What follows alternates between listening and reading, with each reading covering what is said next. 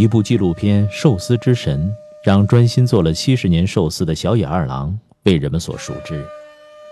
其实，日本还有另外两位与他齐名的料理大师，三人被合称为“江户前三位”，是日本江户派美食当之无愧的神级人物。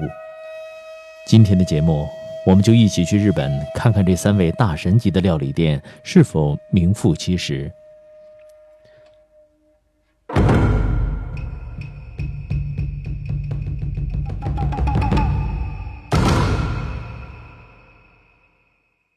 天妇罗之神，早已女哲哉。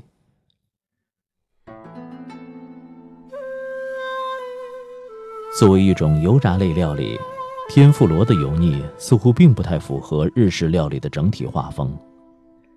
然而，这种十七世纪便有日本史料记载的油炸食品，却实实在在是日本料理当中不可缺少的一部分。有一部关于早乙女哲哉的记录短片《大师早乙女哲哉》，最近带国人了解了这位名气似乎不是很大，却在天妇罗界。无人能与之相提并论的料理职业人。日本人善于钻研舶来品，并将其发扬光大。发展至今，天妇罗的含义早已远远超出了油炸食品。而在日本，能让人觉得天妇罗竟然可以如此美味的餐馆，据当地著名美食评论家山本一博所言，应该只能在东京。而东京之内，除了市山居，应该找不出第二家。这家天妇罗店的主人，名叫早乙女哲哉。出生于一九四六年，早乙女哲哉已经在炸制天妇罗的道路上走了五十三年。原本他是打算去学寿司，因为在当时，如果能够成为一名独当一面的寿司师傅。是一件很了不起的事情。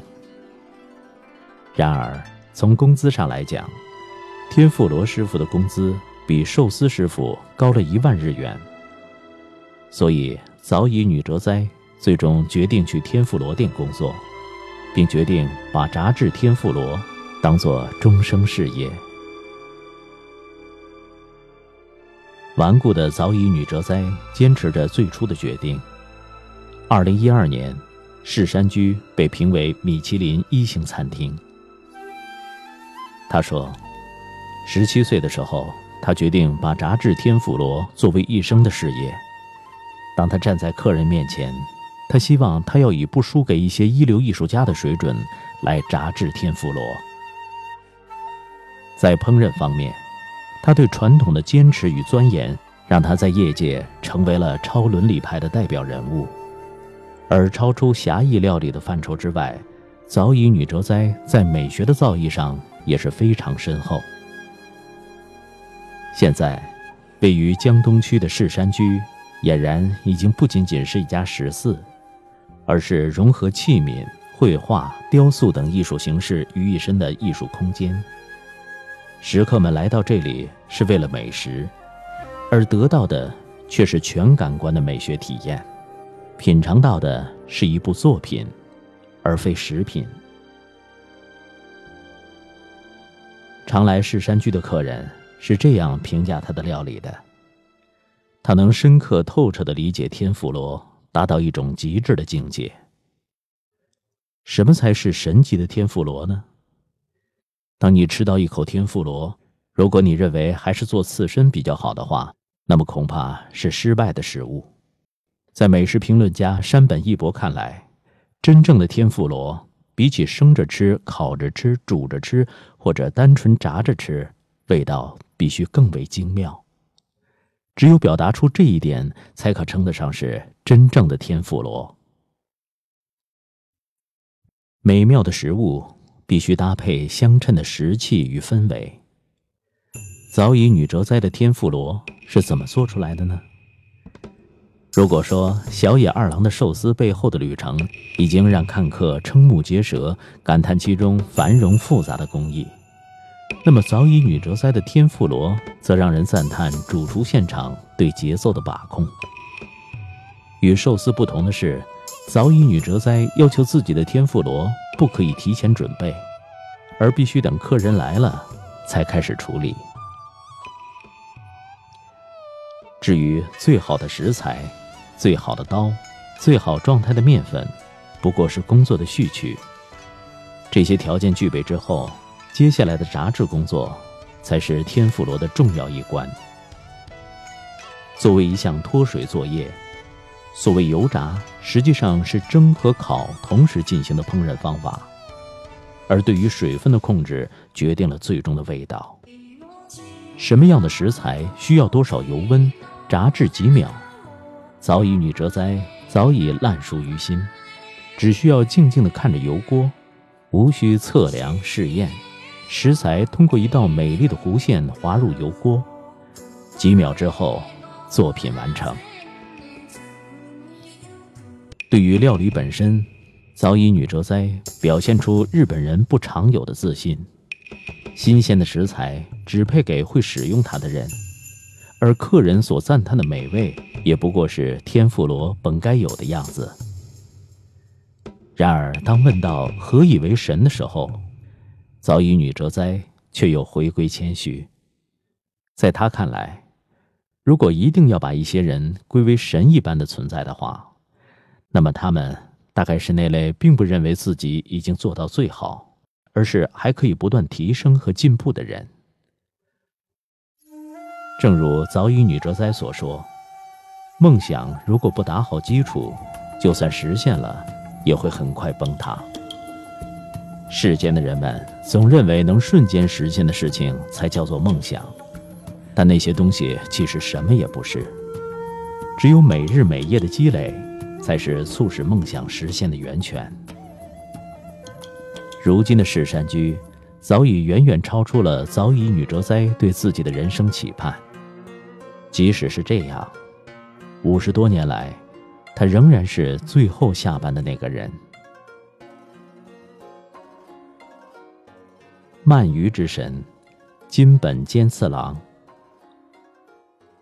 相比寿司之神小野二郎、天妇罗之神早乙女哲哉，似乎国人最少了解的便是这三位当中鳗鱼之神金本兼次郎了。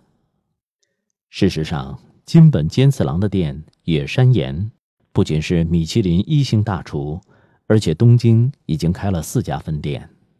据说，因为老人喜欢法国，在巴黎也任性的开了一家。现在金本兼次郎先生是野田岩的第八代传人，现年八十八岁。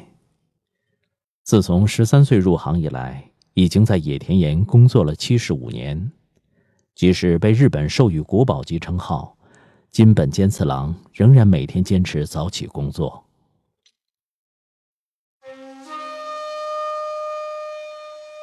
NHK 有一部有关金本兼次郎的日语节目。记录了老人的日常生活和料理工作中的状态。与前两位小野二郎和早乙女哲哉相比，金本兼次郎似乎并没有那么讲究。早晨起来，简单的梳洗之后，便在家中换好工作服，踩着一双拖鞋，便开始了一整日的工作。他凭借自己的感性在烤鳗鱼，是火盆上的战斗。火的强弱、摆放位置，这些微妙之处是作为职人必须去追求的。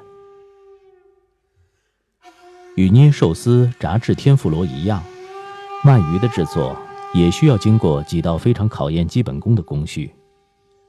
据说，要想接触烧鳗鱼之前，一位学徒要经过三年的时间学会杀鳗鱼，三年的时间学会串鳗鱼，而真正开始烧鳗鱼。恐怕穷尽一生也无法达到完美。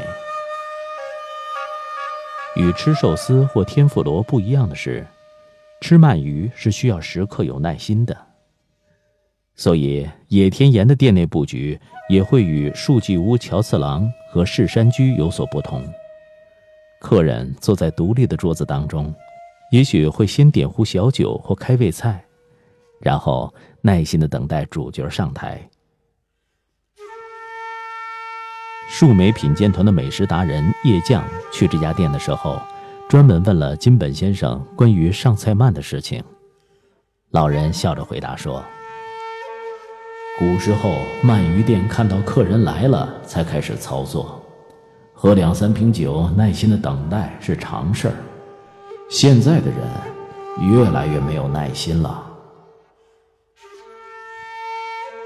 磨练了近二百年的鳗鱼是怎么烤出来的？传说野田盐的鳗鱼都是要来回翻三十六次才可以达到完成状态。事实上，对于金本兼次郎而言，并没有什么一定的规矩。七十五年的经验教给他，用眼睛、用鼻子、用耳朵就可以判断出鳗鱼是不是可以呈现给客人了。直到颜色发亮。闻到脂肪油滴到炭上的香味儿才可以，这就是金本兼次郎对他烤制鳗鱼的答案。除了传统的白烧鳗鱼和蒲烧鳗鱼，喜欢法式风情的金本兼次郎还特别创造了新菜式——鱼子酱鳗鱼，选用的是巴黎的伊朗鱼子酱。想吃到野生的鳗鱼。必须只能在四月到十二月去野田盐，其他时段都是养殖鳗鱼。这也是在店内的筷子套上明确写着的。不过，正确饲料饲养下的鳗鱼和野生鳗鱼的味道，除非是极品鳗鱼吃客，平常的客人很难吃出差别。在野田盐麻木本店吃一顿饭是怎样的一种感受呢？数枚品鉴团的叶匠这样说：“八代职人，传承了二百多年历史的销魂鳗鱼饭，连蔡澜和昭和天皇都难以忘怀。”